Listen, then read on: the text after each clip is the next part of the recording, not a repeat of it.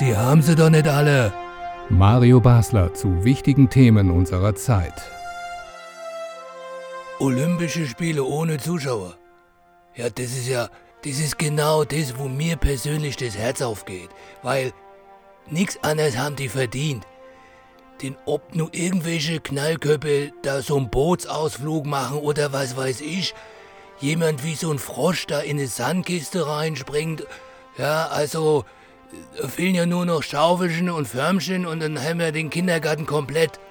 Aber im Fernsehen will ich doch sowas nicht sehen. Das ist doch.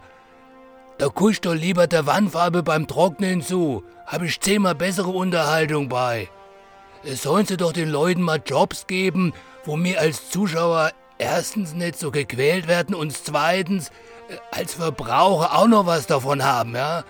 Wenn da meinetwegen, was weiß ich, so ein 100-Meter-Sprinter bei DHL als Paketbote anheuert oder ein Gewichtheber für eine Möbelspedition andreht, Schwimmer bei Baywatch und, und, und, ja.